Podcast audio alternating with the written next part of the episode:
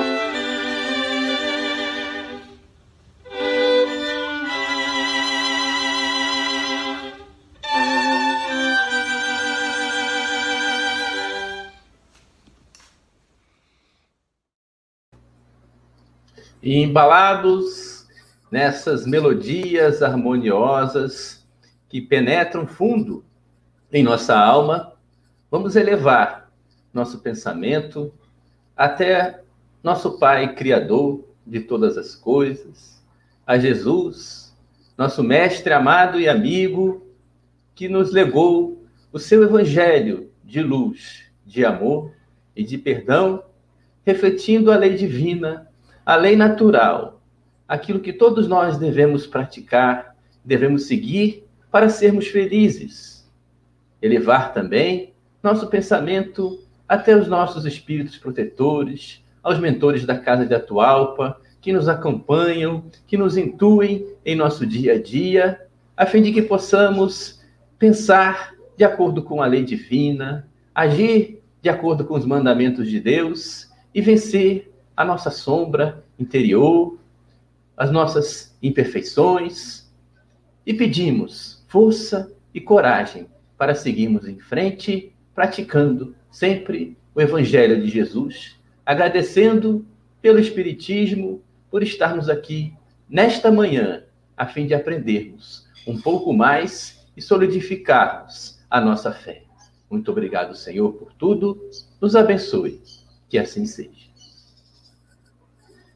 Meus amigos, nesta manhã de domingo, nós temos a oportunidade e a honra de estar com o nosso amigo Orson Peter Carrara, palestrante e expositor espírita escritor lá de Matão, São Paulo. Bom dia, Orson, que vai nos falar sobre o tema prosperidade. Tudo bem com você, meu amigo? Ô, Eduardo, bom dia, rapaz. Que alegria estar com vocês. O Grêmio Espírita Atual Barbosa, da nossa capital federal, a nossa querida Brasília, no DF. Que alegria. Saudamos a todos os amigos que estão conectados aqui no canal do Grêmio. Esperando tenhamos uma belíssima manhã. Você disse aí, ensolarada manhã. E realmente que esse raio de sol brilhe também no coração de todos. Um muito bom dia, nossa saudação Eduardo, muito obrigado pela oportunidade, viu? Eu, nós te agradecemos, Orson. A palavra está com você, meu amigo. Muito obrigado. E nós estamos aqui com muita alegria, com muita satisfação, a convite desta querida e nobre instituição que atua no DF, sempre com intensa atividade, o que naturalmente nos alegra o coração intensamente. E nós fomos convidados para falar sobre o tema prosperidade. É um tema bem atraente. A própria palavra prosperidade já dá em nós, já traz ao nosso coração uma tranquilidade, nos traz assim uma, uma, uma sensação de tranquilidade realmente. Parece que, é, como ela se liga à palavra próspero, né? se nós buscarmos o significado da palavra próspero, nós vamos nos lembrar de que é algo que prospera, é algo que se desenvolve, que progride e que, portanto, é algo favorável, propício ao bem-estar, a essa tranquilidade que estou me referindo. E, por consequência, que tem êxito, é alguma coisa que foi bem sucedido. Mas, por outro lado, a palavra prosperidade também lembra alguém afortunado, que acumulou riquezas, que é rico, abastado. Mas também nós podemos pensar em alguém que é feliz, por que não? Ele tem prosperidade interior. A prosperidade ela não se liga tão somente a dinheiro, a bens materiais, embora ela também se ligue a esta a este item. Mas é alguém que é rico, abastado, que é próspero, mas foi importante, e é importante a gente ligar a palavra ao sentido geral, em que indica alguém que alcançou êxito, que foi bem sucedido em alguma iniciativa, em alguma ação, para não ficarmos restritos a ligar exclusivamente a palavra prosperidade à riqueza material. No entanto, o assunto é alvo para muitas cogitações, para muitas especulações, que nos ajudem, que nos auxiliem a pensar também doutrinariamente na questão. Ou, em outras palavras, ligarmos o assunto ao Evangelho do Cristo e, naturalmente, como disse doutrinariamente, ao Espiritismo, que é o que nos interessa, tratando-se de uma palestra espírita. E o nosso objetivo desta manhã é analisar o assunto à luz do Espiritismo, o propósito da divulgação espírita de uma live como essa, transmitida todo domingo pelo Grêmio, pelo atual para Barbosa, para preencher os nossos, as nossas manhãs, o nosso intelecto, a nossa sensibilidade com uma reflexão desta abrangência. E nós nos inspiramos nesta manhã numa lição que tem exatamente o título de prosperidade. E ela está, essa lição, no livro Pensamento e Vida, de Emmanuel, a conhecida obra que inspira muitos estudos, dada a profundidade eh, de sua abordagem, dada a, a importância de seus capítulos, não é mesmo? Então, é neste livro que nós vamos inspirar a nossa fala. O livro, como se sabe, era um livro de bolso, agora transformado no tamanho normal. Se chama Pensamento e Vida, é uma verdadeira cartilha. Emmanuel apresenta ela como uma cartilha para os espíritos que vão reencarnar, é utilizada no mundo espiritual para isso. E o capítulo é o 19, capítulo 19 do livro Pensamento e Vida, editado pela Federação Espírita Brasileira, autoria de Emmanuel, na psicografia de Chico Xavier, com o título Prosperidade.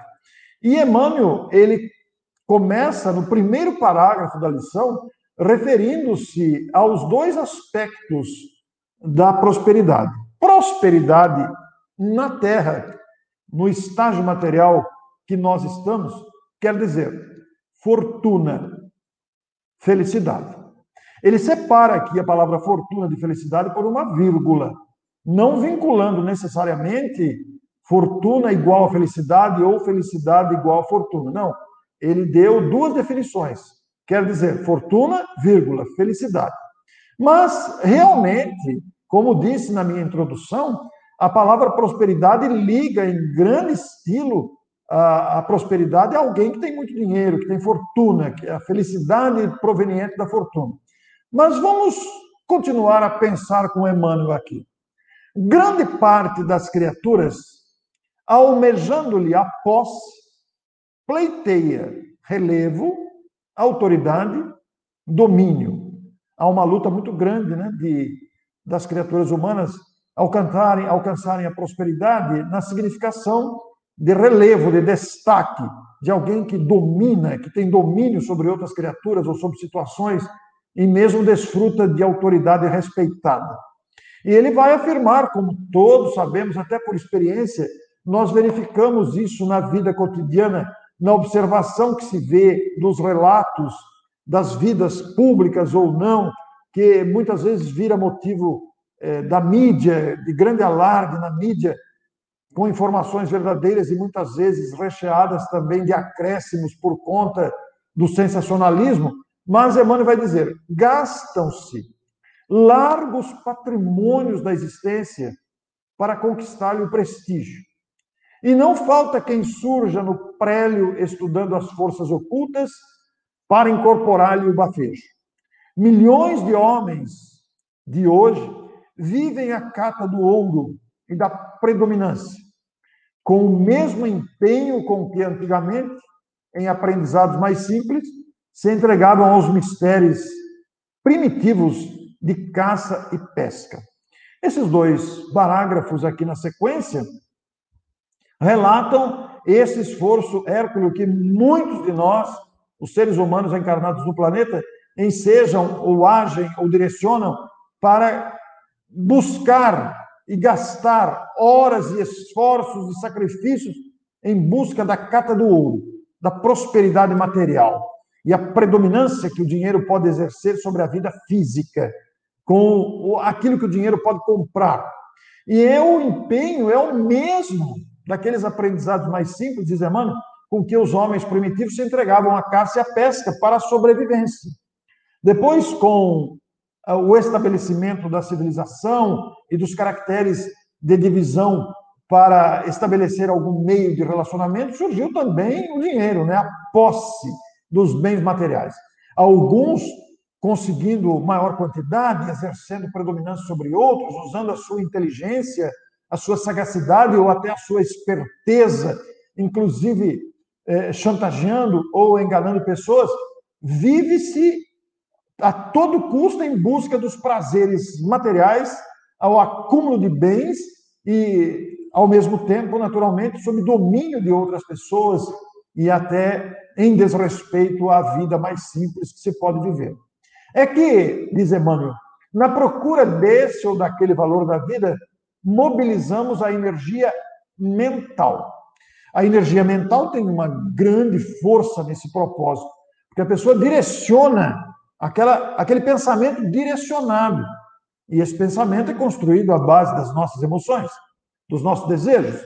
Quais são os desejos que nos dominam verdadeiramente? Que tipo de ambição estamos alimentando? Que tipo de, é, de emoção nos dirige às escolhas?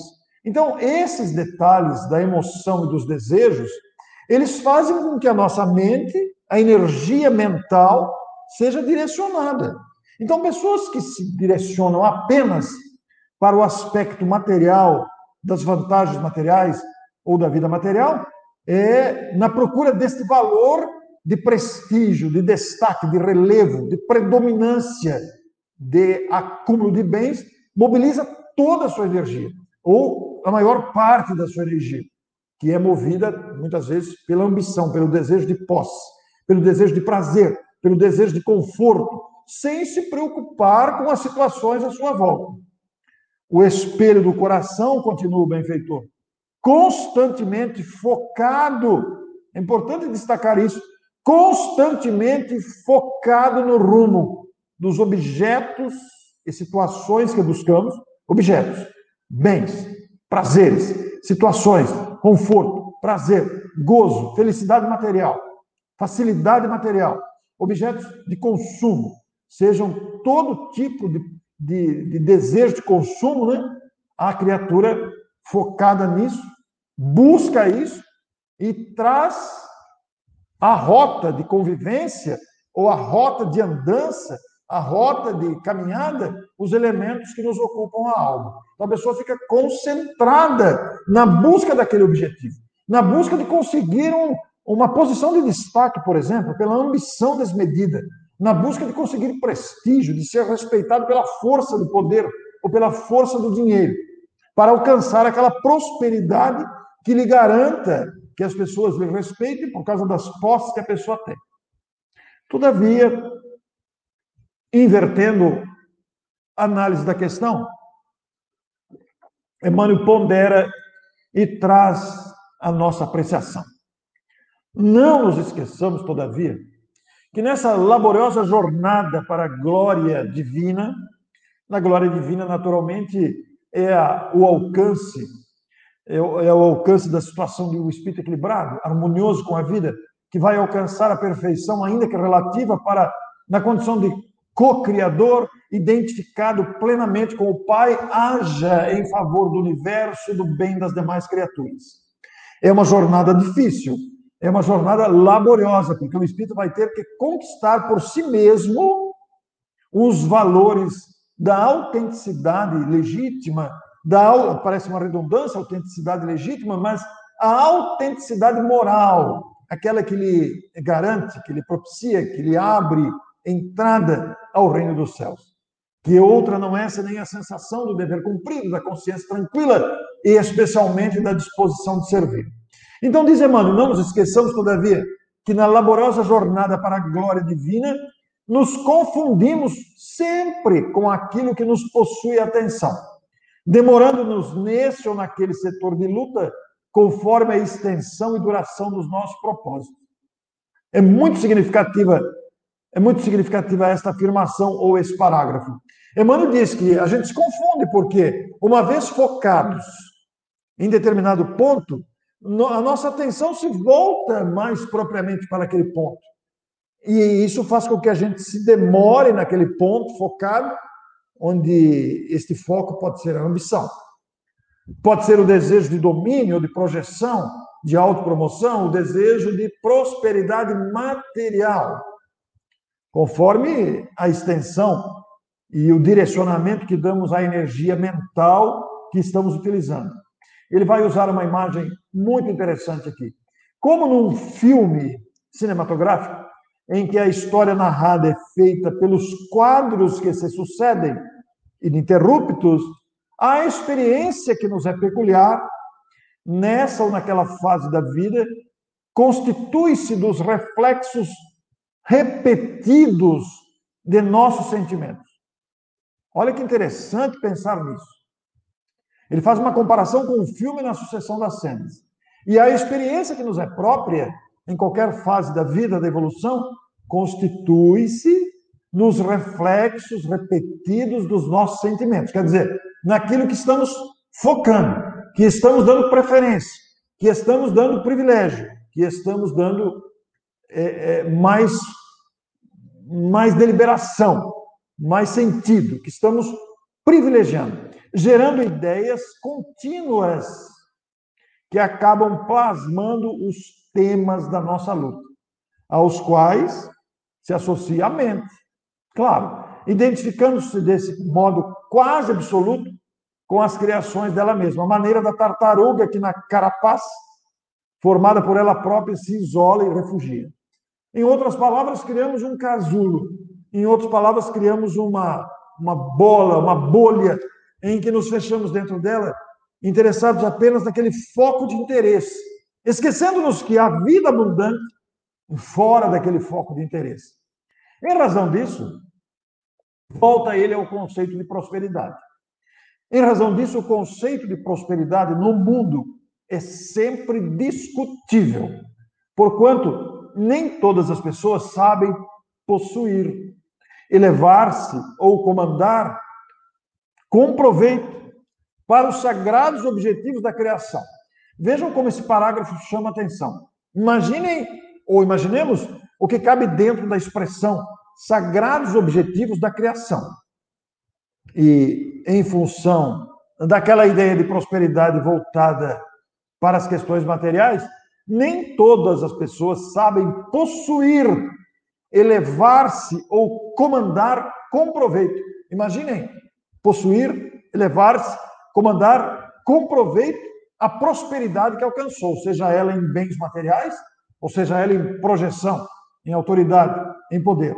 Muita gente, pela reflexão mental incessante em torno dos recursos amoedados, progride muito em títulos materiais.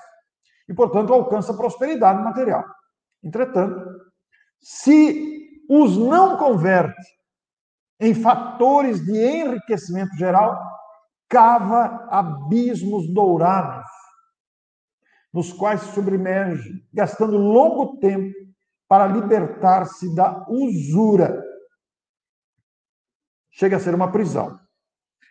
Quem não converte a prosperidade material para enriquecimento geral, naturalmente não é difícil para nós, queridos amigos que estão nos ouvindo, nos vendo nesse instante, imaginar o que cabe dentro da expressão enriquecimento geral. A pessoa possuidora dos bens materiais, ela tem o dever de, de transformar a sua riqueza, a sua fortuna, em benefícios gerais. Não que ela vai sair distribuindo, não é isso mas gerar recursos que multipliquem ações favorecedoras do bem-estar geral. É um dever que nos cabe. Legiões de pessoas no século ferem o solo da vida, com anseios repetidos, anseios repetidos de saliência individual, querendo aparecer, e adquirem vasto renome na ciência e na religião nas letras e nas artes. Tornamos-nos famosos em função deste foco direcionado da energia que nos faz ficar com uma saliência individual. Contudo, se não movimentam as suas conquistas, e não são apenas conquistas materiais, vamos sempre pensar nisso. A prosperidade não é apenas a riqueza material, ela também é o bem-sucedido naquilo que faz. Vamos nos lembrar disso. Então, aqueles que adquirem renome na ciência, na religião, nas letras, nas artes, e poderíamos acrescentar outros itens aqui, se não movimentam as suas conquistas no amparo e na educação dos companheiros da caminhada humana, quase sempre, muito embora fulgurem nas galerias da genialidade, sofrem o retorno das ondas mentais da extravagância que omitem caindo em perigosos labirintos de purgação. O que ocorre é que os recursos que conquistamos, os recursos que conseguimos amelhar, juntar, os recursos que foi possível que se tornassem prosperidade na nossa vida, lembrando sempre que prosperidade não é apenas fortuna material, mas é também o destaque, o bom êxito, o bem-sucedido naquilo que nos dedicamos, isso deve ser transformado em benefício geral justamente pela lei de amor que rege o universo, justamente pela solidariedade que deve nos motivar. Então, Emmanuel vai quase concluindo a lição aqui. Há, por isso, muita prosperidade aparente, mais deplorável que a miséria material em si mesma. Vejam que coisa importante, que afirmação grave muita prosperidade aparente, mais deplorável que a miséria material em si mesma. Porque a mesa vazia e o fogão sem lume podem ser caminhos de louvável reparação. Muitas vezes a pessoa que está vivendo a miséria material, ela pode estar em reparação consciencial consigo mesma. Enquanto o banquete e a bolsa farta, em muitas ocasiões, apenas significam avenidas de licença que correm para o despenhadeiro da culpa, onde só conseguiremos sair ao preço de longos estágios na perturbação e na sombra. Vejam o perigo da, da riqueza, da provação da riqueza, no caso da fortuna, mas também de, outras, de outros destaques. E no último parágrafo, aliás, no penúltimo e último parágrafo, ele vai dizer: muitos religiosos perguntam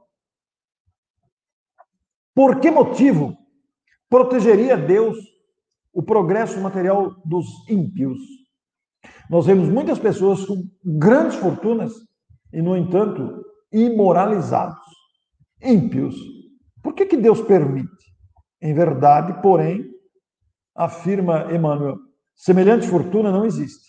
De vez que a prosperidade, e olha a conclusão da mensagem, a prosperidade ausente da reta conduta, prosperidade ausente da reta conduta não passa de apropriação indébita. E é como roupa brilhante cobrindo chagas ocultas que exigem a formação de reflexos contrários aos enganos que, nos, que as originaram, a fim de que a prosperidade, prosperidade legítima a expressar-se em serviço e cultura, amor e retidão, confira ao espírito o reflexo dominante da luz. Prosperidade legítima expressa-se, diz Emmanuel, em serviço e cultura, amor e retidão. Isto confere ao espírito o reflexo dominante da luz.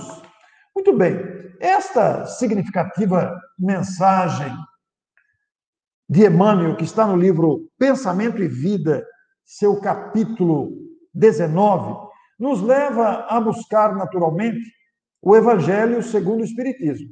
Não tem como não lembrar do capítulo 16 de O Evangelho segundo o Espiritismo.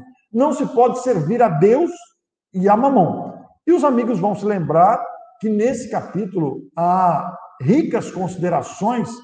Se nós buscarmos lá todo o capítulo do Evangelho, capítulo 16 do Evangelho segundo o Espiritismo, nós vamos ver lá as considerações sobre salvação dos ricos. É um capítulo que apresenta várias transcrições dos evangelhos. Preservar-se da avareza. Neste salvação dos ricos é quando Jesus afirma àquele que lhe perguntou: se queres ser perfeito, vai, vende tudo que tem, dá aos pobres e terá um tesouro no céu. Esta interpretação não pode ser ao pé da letra, nós temos que entender. Daria uma palestra específica sobre isso, né? não é o caso apenas estamos dando uma passada aqui. Pela riqueza do conteúdo do capítulo 16. Depois temos preservar-se da avareza.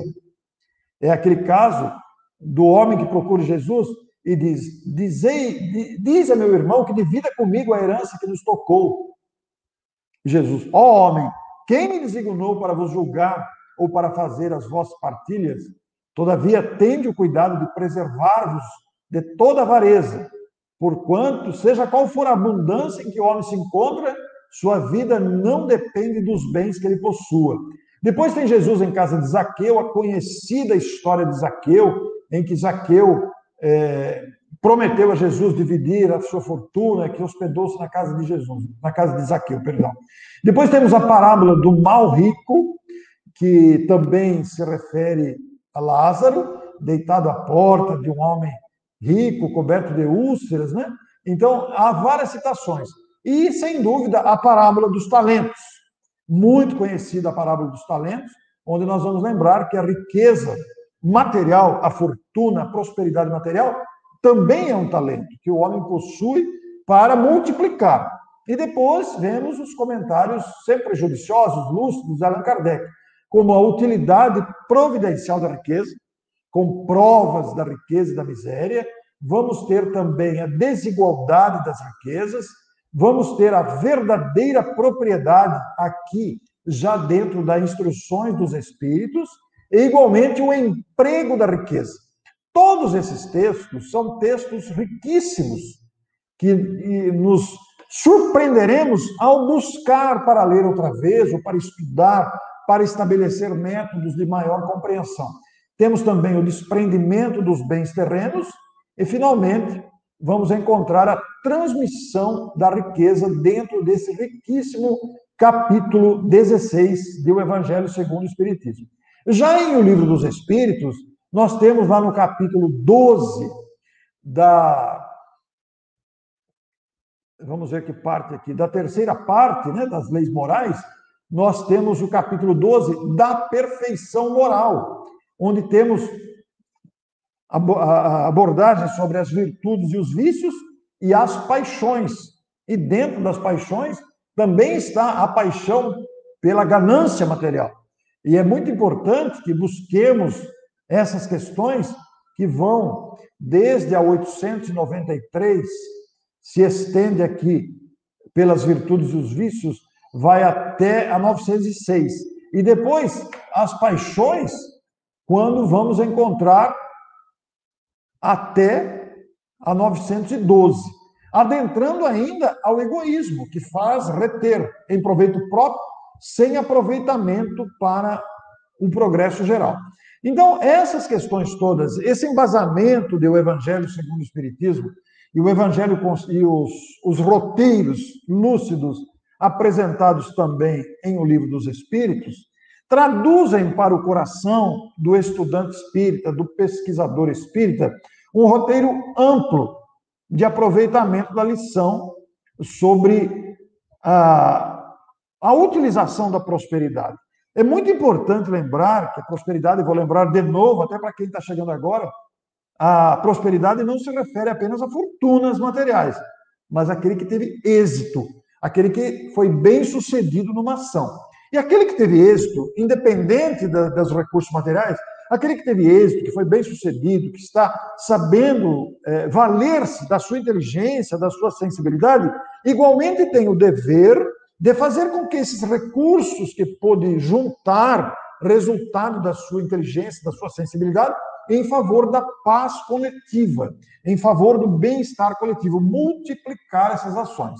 Então, são, são relatos, são reflexões, são situações que, para bem entender, devemos nos valer do capítulo 16 do Evangelho segundo o Espiritismo, porque é um capítulo que nos remete a estas questões tão importantes para o melhor entendimento.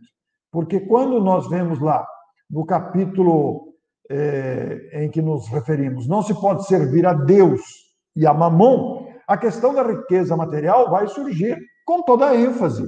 A questão da riqueza, da desigualdade dos, dos valores amoedados. Mas também a desigualdade, muitas vezes, da da capacidade da pessoa gerir os recursos que tem, da inteligência, da, da facilidade que possa ter nessa ou naquela área, cabendo-nos a cada um o dever de fazer com que o êxito que temos, a, o, o bom sucesso que temos, não necessariamente material, possa ser multiplicado a favor do bem geral. Mas também inclui, sem dúvida nenhuma, a questão da abastança material. E para isso, nós trouxemos aqui um, uma abordagem muito específica, muito útil para o contexto desse assunto, e eu vou pedir para o nosso amigo Eduardo colocar aí um trecho para ouvirmos muito específico, muito importante para isso que estamos falando. Vejam só que trecho importante.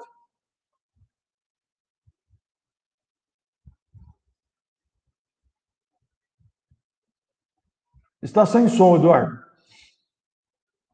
Está sem som, viu? É melhor você voltar. Por alguma razão ficou sem som.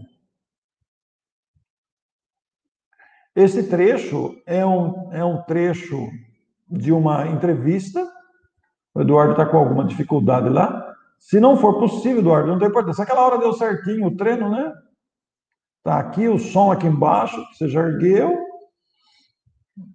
É, o som tá alto. Esse, ah, eu já sei o que aconteceu, Eduardo. No compartilhamento, você esqueceu de assinalar com áudio.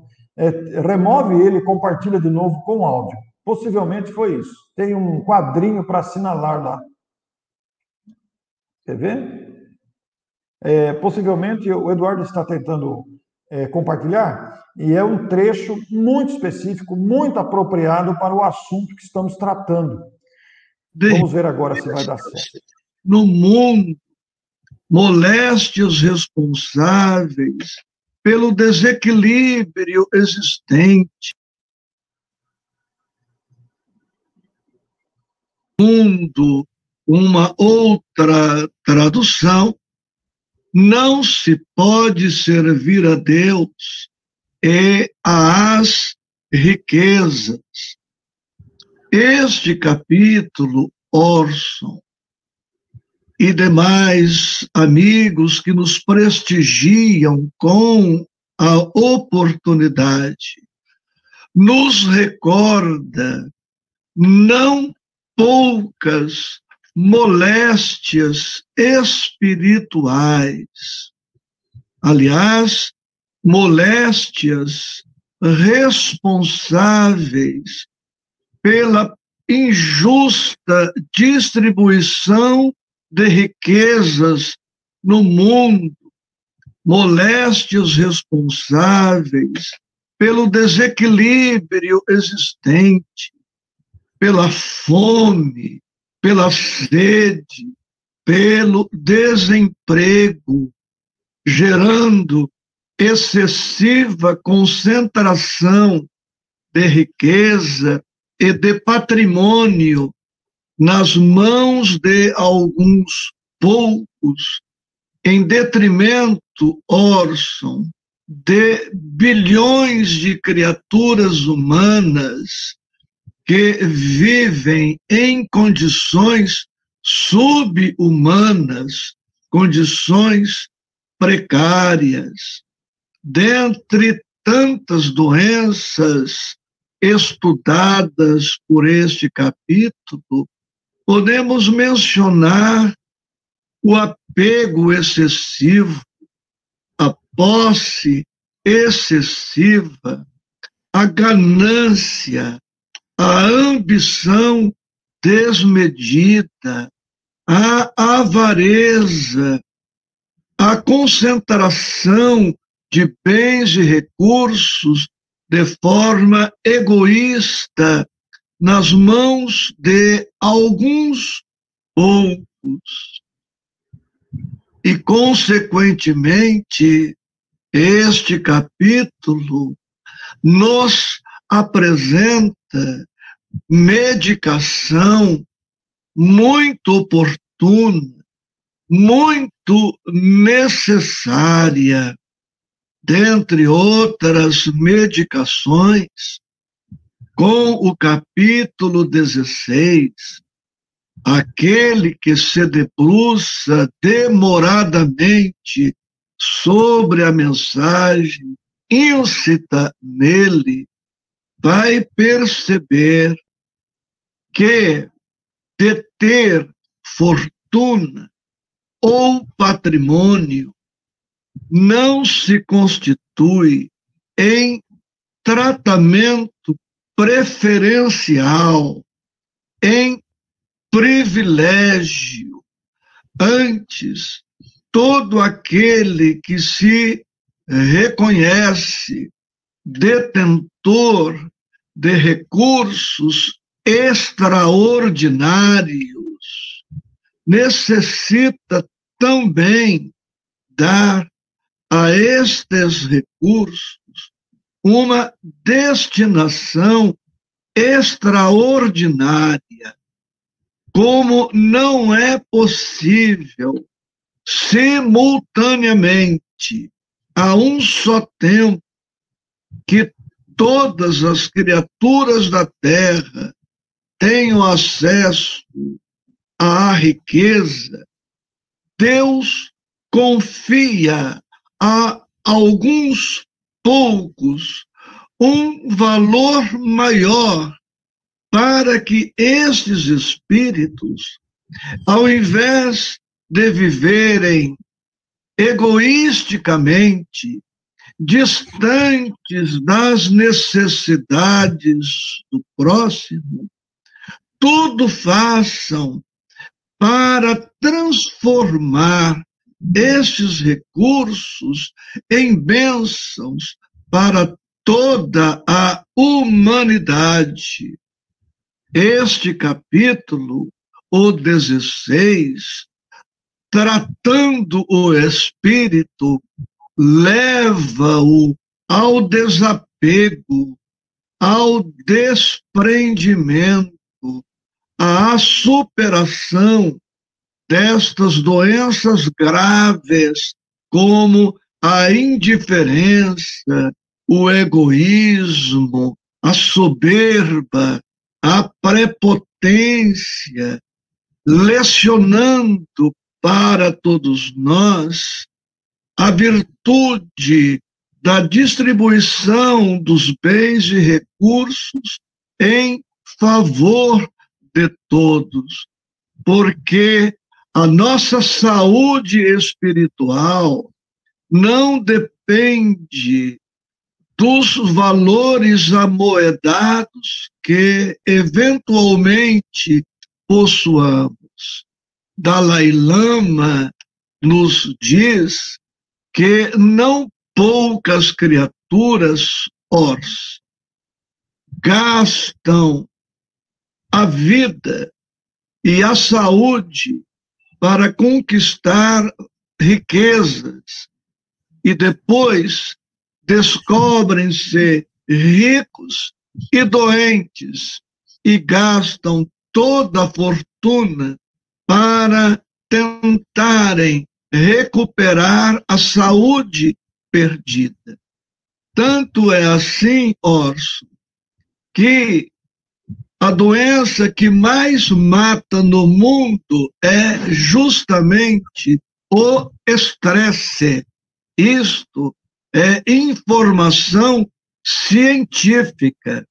Diz-se que alguém terá morrido de AVC, de infarto, acidente de trânsito, mas pesquisando-se a causa profunda do adoecer humano, verifica-se com grande incidência a presença do estresse, determinando comportamento enfermiço. E o estresse como as, algo associado a este apego excessivo às coisas materiais. Capítulo 17. Muito bem, pode, pode parar. Muito bem, nós temos aí nesse trecho pequenino, né? É um trecho bem pequeno. É, eu, é eu e o doutor Isaías Claro, Isaías Claro é um promotor de justiça aposentado, nós somos amigos há bastante tempo, e ele é uma alma de muito conhecimento, especialmente o conhecimento que faz tocar a nossa sensibilidade. Tem uma capacidade muito grande de tocar a sensibilidade dos telespectadores, dos ouvintes nas palestras presenciais. Nós somos amigos há muito tempo, como disse, já vivemos muitas experiências extraordinárias na seara espírita, e nós estamos fazendo atualmente um estudo em que ele compara o Evangelho segundo o Espiritismo e, em todos os seus capítulos numa verdadeira prateleira de farmácia, oferecendo remédios para as doenças da alma. Então, cada capítulo ele situa uma determinada ou determinadas enfermidades e os remédios respectivos. E nós estamos fazendo um estudo que ainda não está liberado, ainda não está disponível, nós estamos fazendo gradativamente. A primeira parte, para vocês terem uma ideia, foi do capítulo 1 ao capítulo 8. A segunda parte foi é, do capítulo 9 ao capítulo 15, me parece, ou 14, alguma coisa assim. E essa daí é a parte 3, que já foi gravada, que foi do capítulo, iniciando-se com o capítulo 16 e que foi até o capítulo 21. Portanto, ainda faltam outros tantos capítulos, talvez vai dar aí quatro ou cinco partes, que serão depois é, gradativamente liberadas no meu canal de YouTube. Né? Então, é cura das doenças, Isaías, claro, vai ter parte 1, parte 2, parte 3, parte 4, que nós vamos liberar. Em princípio, nós gravamos é, especificamente aqui para a TV local de Matão, mas graças ao conteúdo extraordinário desse estudo, nós vamos também colocar no nosso canal de YouTube e mais adiante vocês encontrarão isso num playlist específico no meu canal, é, cura das doenças, Isaías, claro. Então, é, é importante trazer esse conhecimento porque ele amplia e ele acrescenta para esse estudo do capítulo 16, não se pode servir a Deus e a mamão, a questão da usura, da ganância, da indiferença, da omissão, não é mesmo? Diante das necessidades alheias para aquele que detém a fortuna. Mas lembrando que a fortuna não é apenas o dinheiro. Tem gente que retém informação, retém cultura, retém é, compartilhamentos, retém convivência, uma série de retenções provenientes do egoísmo, que é a doença dominante cujo remédio, sem dúvida, é o desapego, o desprendimento, o exercício do desprendimento. Então, a mensagem de Emmanuel, constante lá no capítulo 19 do Pensamento e Vida, prosperidade, nos faz essa abertura de entendimento muito vasta, muito importante, porque, afinal de contas, somos criaturas em aprendizado, estamos aqui no planeta exatamente para evoluir, e, vez por outra, ou manter uma atenção permanente, vigilante, para verificarmos quais são as conquistas, os bons êxitos que temos alcançado, inclusive em termos de patrimônio financeiro, para fazer, não é uma distribuição aleatória, não é uma distribuição desordenada, mas é uma distribuição multiplicadora, como o parábola dos talentos. Então eu quero abrir aqui a possibilidade de alguma pergunta dos amigos não que eu esteja capacitado para responder perguntas, mas poderemos interagir com o público caso haja algum, alguma apreciação. O Eduardo está de volta aí para que possamos é, abrir a oportunidade de interação com o público. Pois não, Eduardo? É, Orson, eu vou aproveitar aqui enquanto o pessoal pensa e formula as suas perguntas aí no nosso chat. Né? Essa oportunidade é fantástica, eu conclamo a todos que aproveitem, né? É, nós temos alguma orientação específica, Orson, para os nossos jovens quanto a essa questão? Porque os pais, a sociedade, as universidades, as escolas buscam o quê? Formar o jovem, colocar na cabeça do jovem que ele tem que escolher uma profissão, que ele tem que fazer uma universidade, que ele tem que ser um profissional de sucesso, que ele tem que ganhar dinheiro para construir família, né, para ter essa prosperidade material, né? Qual é o nosso papel como espíritas, pais espíritas, na formação do nosso jovem para que ele entenda essa questão da prosperidade de forma adequada? Muito boa consideração, muito boa pergunta, Eduardo, porque é uma realidade do nosso mundo. Né? Nós vivemos uma vida ainda com predominância material e a própria cultura humana é, projetou isso na vida social, é, contaminando famílias, contaminando empresas e relacionamentos que trouxeram esse tipo de prejuízo. O jovem ou a criança que se torna adolescente e depois jovem, maduro, é orientado general, de maneira generalizada a conseguir sucesso, a conseguir projeção para se tornar uma pessoa que tenha vantagens materiais, etc., como você tão bem disse na sua apreciação. E essa é uma cultura ainda predominante, mas o grande segredo aí está na postura dos pais. Né?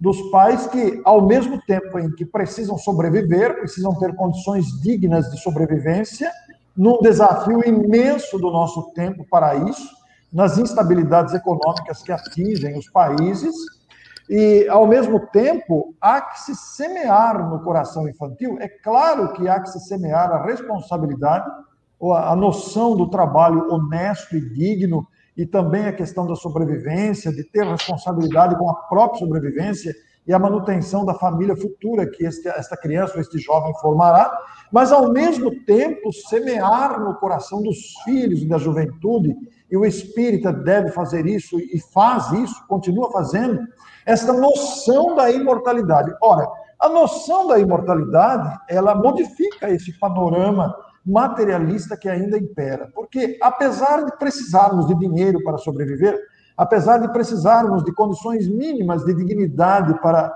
viver socialmente e nos relacionarmos com segurança, com bem-estar, é preciso equilibrar o lado material da vida com o lado espiritual. Então, o grande segredo, a grande, a grande prática ou a grande dica é que as famílias procurem equilibrar ao lado das conquistas materiais, que ninguém está proibido de fazer, ninguém está proibido de se vestir bem, ninguém está proibido de adquirir um veículo, de adquirir materiais de consumo. Por exemplo, os, os, os, os instrumentos que estamos usando aqui para tornar possível essa virtualidade dependem de aquisição material. E olha os benefícios decorrentes desta aquisição que nós nos servimos de um material que hoje, em função do preço do dólar, está no uh, o olho da cara, né? Mas precisamos disso.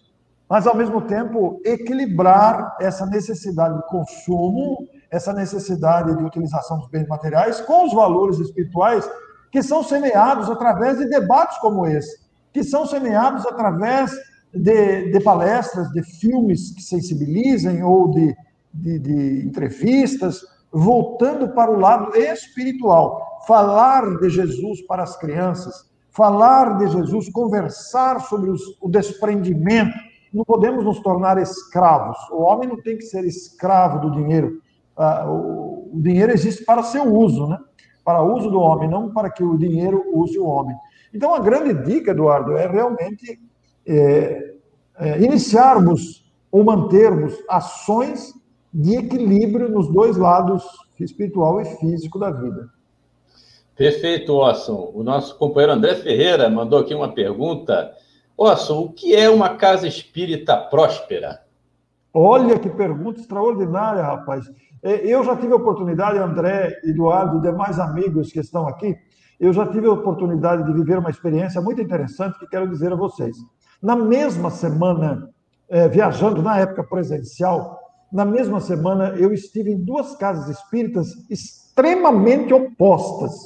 Uma de uma riqueza material com instalações muito sofisticadas, uma casa espírita, digamos, rica materialmente, próspera materialmente falando. Uma casa espírita com todos os recursos que o, o amigo que está nos ouvindo pode imaginar.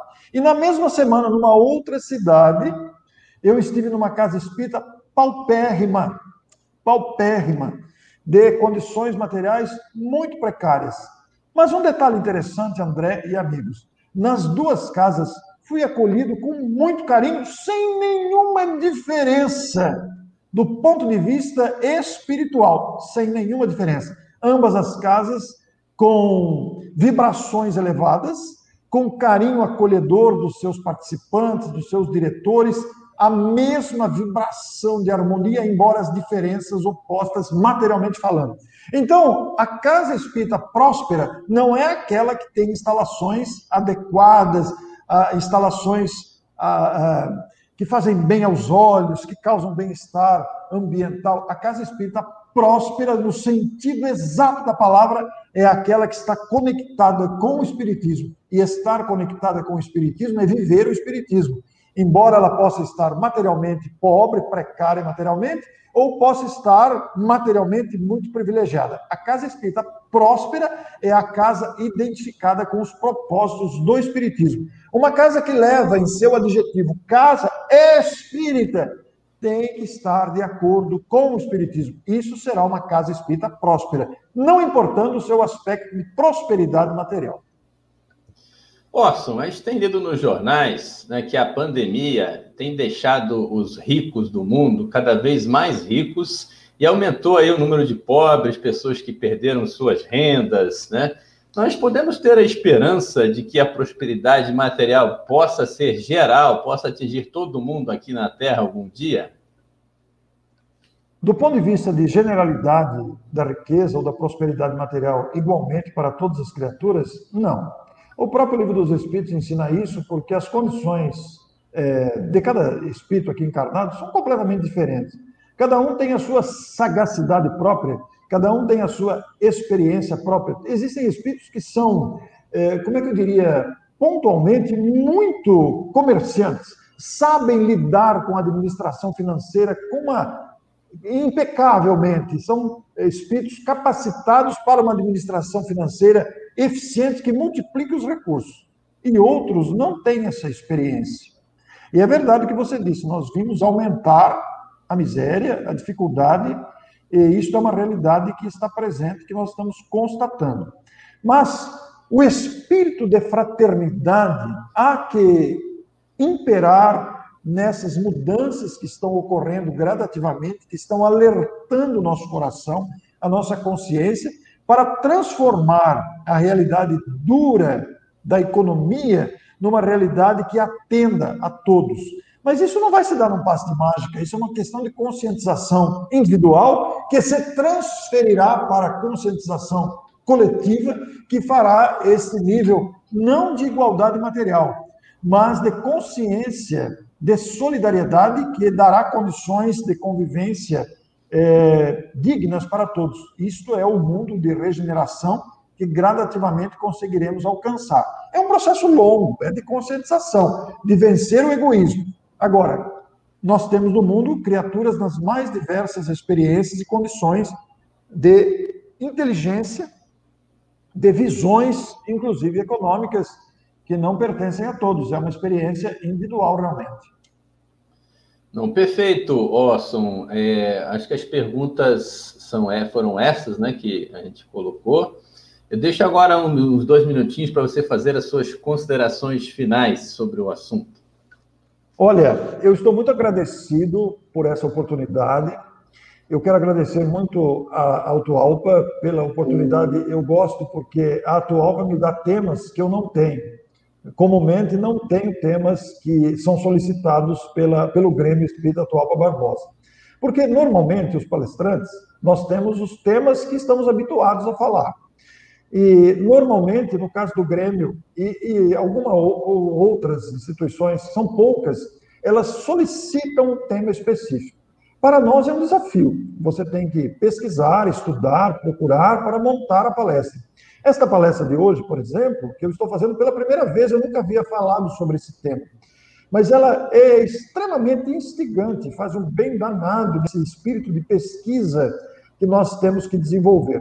Eu quero ficar, eu estou aqui muito agradecido porque me deu a oportunidade de aprofundar um assunto que eu não estou habituado, um assunto que eu não nunca tinha falado, e no entanto nos dá esta oportunidade de crescimento de, de aprendizado para nós como expositores. É claro que o assunto é muito vasto, ele comporta considerações sobre vários ângulos, porque a riqueza material, a fortuna, ela abre uma perspectiva imensa.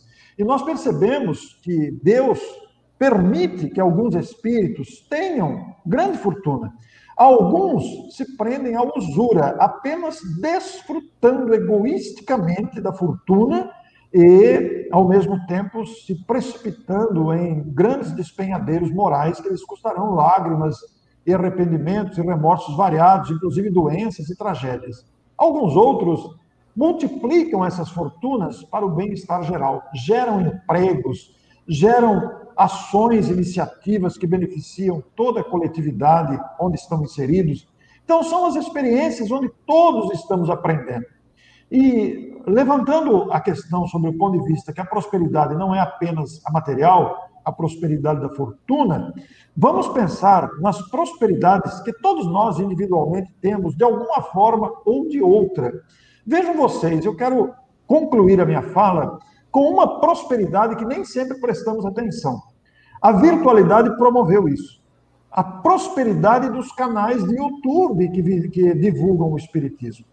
Então, nós, os espíritas, que temos participado de várias lives, que temos visto o esforço de milhares de companheiros e de centenas de instituições multiplicando as lives, ora, isso é prosperidade na divulgação do espírito. Qual o nosso dever quando estamos assistindo um, um, uma live, uma entrevista, uma palestra, uma apresentação, uma reportagem? Olha, clicar no joinha o máximo que pudermos e, ao mesmo tempo, nos inscrevermos nos canais que estamos assistindo. Existem canais como este do Grêmio, você que está assistindo agora, inscreva-se no canal do Grêmio, porque isso vai fazer com que o Grêmio pro... crie a prosperidade da projeção do seu conteúdo. E isto vale para todos os canais sérios, existem milhares de canais sérios que divulgam o bem, incentivam a multiplicação do conhecimento espírita que vai trazer essa consciência nova para a humanidade. A consciência que se despede do egoísmo, a consciência que dispensa a omissão, que não fica indiferente, mas que abraça as causas humanas, que são tantas, enfrentando tantos desafios. Mas a prosperidade intelectual, a prosperidade espiritual, a prosperidade da sensibilidade nos fará melhores. É uma conquista de todos nós. Então, tratemos de multiplicar esses canais de nos inscrever, de compartilhar esses conteúdos, incentivar outras pessoas, é uma coisa que todos nós podemos fazer. É isso, Eduardo, muito obrigado. Obrigado aos amigos que estão aqui. Orson, nós te agradecemos imensamente né, por sua palestra, por essas palavras tão é, lindas que nos permitem fazer uma reflexão muito boa a respeito de como nós estamos vendo a questão da prosperidade, de como nós estamos dando valor excessivo ou adequado à questão dos bens materiais. Realmente foi muito rica a sua apresentação e tenho certeza que os nossos amigos, telespectadores que estão acompanhando a nossa live por meio desse é, é, por meio desse meio tão fantástico que é a internet, e que você mesmo falou, nós precisamos divulgar, compartilhar com os nossos amigos, com os nossos conhecidos, com aquelas pessoas que precisam, ao mesmo tempo, é, adotar esses procedimentos que você é, é colocou, né, dar o joinha, compartilhar, comentar, divulgar, para que o Espiritismo possa ter acesso e consolar um número cada vez maior de pessoas. Aqui deixo meu muito obrigado, tá, em nome de toda a diretoria, do Grêmio, de todos os frequentadores da casa. Vamos agora, então, envolvidos é, nessas vibrações harmônicas que são provenientes do mundo espiritual superior, dessa nossa sintonia gostosa, cada um em sua casa, em seu lar, vibrando por um mundo melhor, por um mundo mais próspero, não só na materialidade, mas também na espiritualidade, na religiosidade. Que possamos, Senhor, todos nós e nossos familiares, nossos amigos, sermos abençoados com este verdadeiro banquete espiritual e possamos manter esse padrão vibratório em nossas dificuldades, em nossos problemas do dia a dia, do cotidiano, em que somos testados efetivamente a agir de acordo com o Evangelho de Jesus, diante é, de acordo com as lições que estão divulgadas nas páginas maravilhosas da codificação espírita em suas obras complementares subsidiárias. Muito obrigado, Senhor, por tudo. Pedimos permissão aos mentores da Casa de Atualpa para encerrar os trabalhos desta manhã. Que assim seja. Muito obrigado, Orson, e até a próxima. Muito obrigado. Bom dia a todos. Bom domingo a todos. Até breve. Pessoal, tem alguns avisos para todos vocês. O primeiro é a realização do nosso encontro de trabalhadores e frequentadores e amigos também da Casa de Atualpa, que vai ocorrer no próximo feriado de Corpus Christi, na manhã do dia 3 de junho, próxima quinta-feira, às nove da manhã, com a presença, a participação dos expositores espíritas Alberto Almeida e Saulo César, que todos vocês conhecem, é, e por isso é muito importante a presença, a, que vocês prestigiem o nosso evento, será uma conversa, todos terão oportunidade de fazer suas perguntas, colocar suas dúvidas, e é uma festa espiritual para todos aqueles que têm contato, que gostam, que apreciam o trabalho do Grêmio. Então estão, desde já, todos convidados. A nossa palestra, que ocorre é, aos domingos e também as que ocorrem nas segundas e quintas-feiras, elas ficam todas disponíveis não só no site do YouTube, que elas são gravadas, mas também nas plataformas de áudio, como o Spotify, o Deezer, Apple Podcasts, que você pode baixar e ouvir, né, sem precisar estar efetivamente com a sua internet ligada depois, né? Então você pode baixar e ouvir é, na sua plataforma preferida. A nossa campanha das Cestas do Coração continua, né? Todo fim de mês. Agora, na semana passada, foram entregues diversas cestas, graças ao apoio de todos. Cestas tão de alimentos, mas também de materiais de limpeza para famílias em vulnerabilidade social, os assistidos lá do Grêmio. Você pode tanto fazer a sua doação, depositando na conta do Grêmio Espírito Atual, como também entregando alimentos e materiais de limpeza fisicamente lá na sede do Grêmio, na 610 Sul. É, na, durante o expediente, sempre haverá alguém para receber a sua doação. É, essa palestra foi compartilhada com outro, outros 37 grupos e duas páginas. Então, é, estamos, por meio dessas lives, espalhando e divulgando os benefícios, os consolos da doutrina espírita. Cabe mencionar também que a página Espírito Poético de Portugal transmite também as palestras do Atual. Um abraço a todos os nossos amigos do outro lado do Atlântico. Queremos também divulgar o nosso jornal Brasília Espírita, que está lá no nosso site www.atual.org.br e que você pode baixar, acessar, contém artigos fantásticos sobre a doutrina e que você efetivamente lendo vai ganhar muito em conhecimento, em consolo, em esclarecimento sobre a doutrina. Convido a todos então a baixarem e a lerem o nosso jornal. E deixo agora também um convite para todos. Amanhã, às 20 horas, a palestra Trabalho e Riqueza. É uma continuação, um desdobramento daquilo que nós conversamos com o Orson hoje.